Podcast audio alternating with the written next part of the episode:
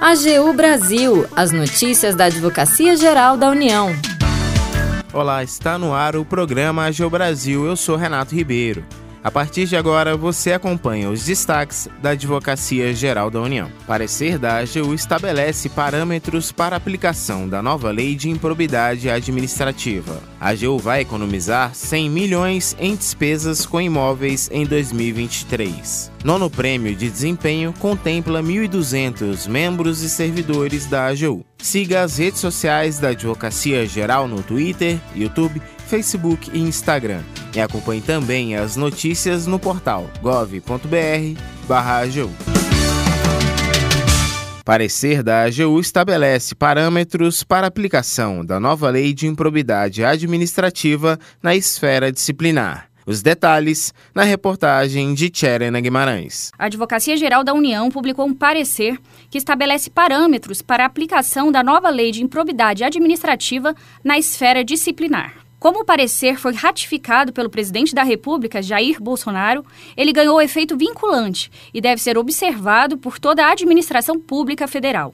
O documento dirime eventuais dúvidas que os administradores públicos poderiam ter a respeito da aplicação da nova lei a processos disciplinares já concluídos e em andamento.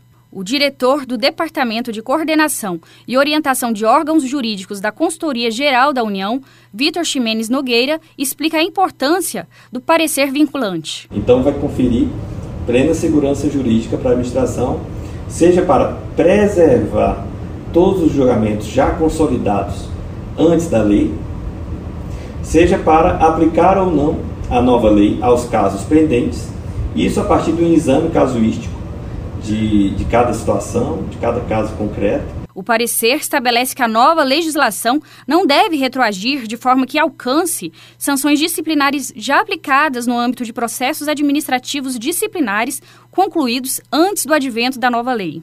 Em relação aos atos supostamente ímprobos que aconteceram antes das inovações legislativas e que ainda não foram julgados, é necessária a avaliação de cada caso concreto. Assim, é possível a aplicação da nova norma desde que sua disposição seja mais benéfica ao acusado. Da AGU Tcherena Guimarães. A AGU pretende reduzir em 100 milhões de reais os gastos com ocupação de espaços físicos, em especial os imóveis locados, a partir de 2023. A medida faz parte do realinhamento de investimento promovido dentro da instituição, que já vem sendo adotado nos últimos anos como esforço para reduzir custos com imóveis, negociando valores de aluguéis e de condomínios.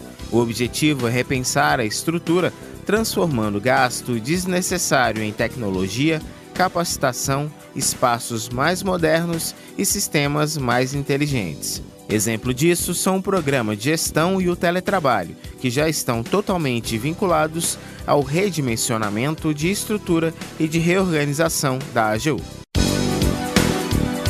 O nono prêmio de desempenho funcional e concessão de condecorações homenageia neste ano 1.200 membros e servidores da Advocacia Geral da União.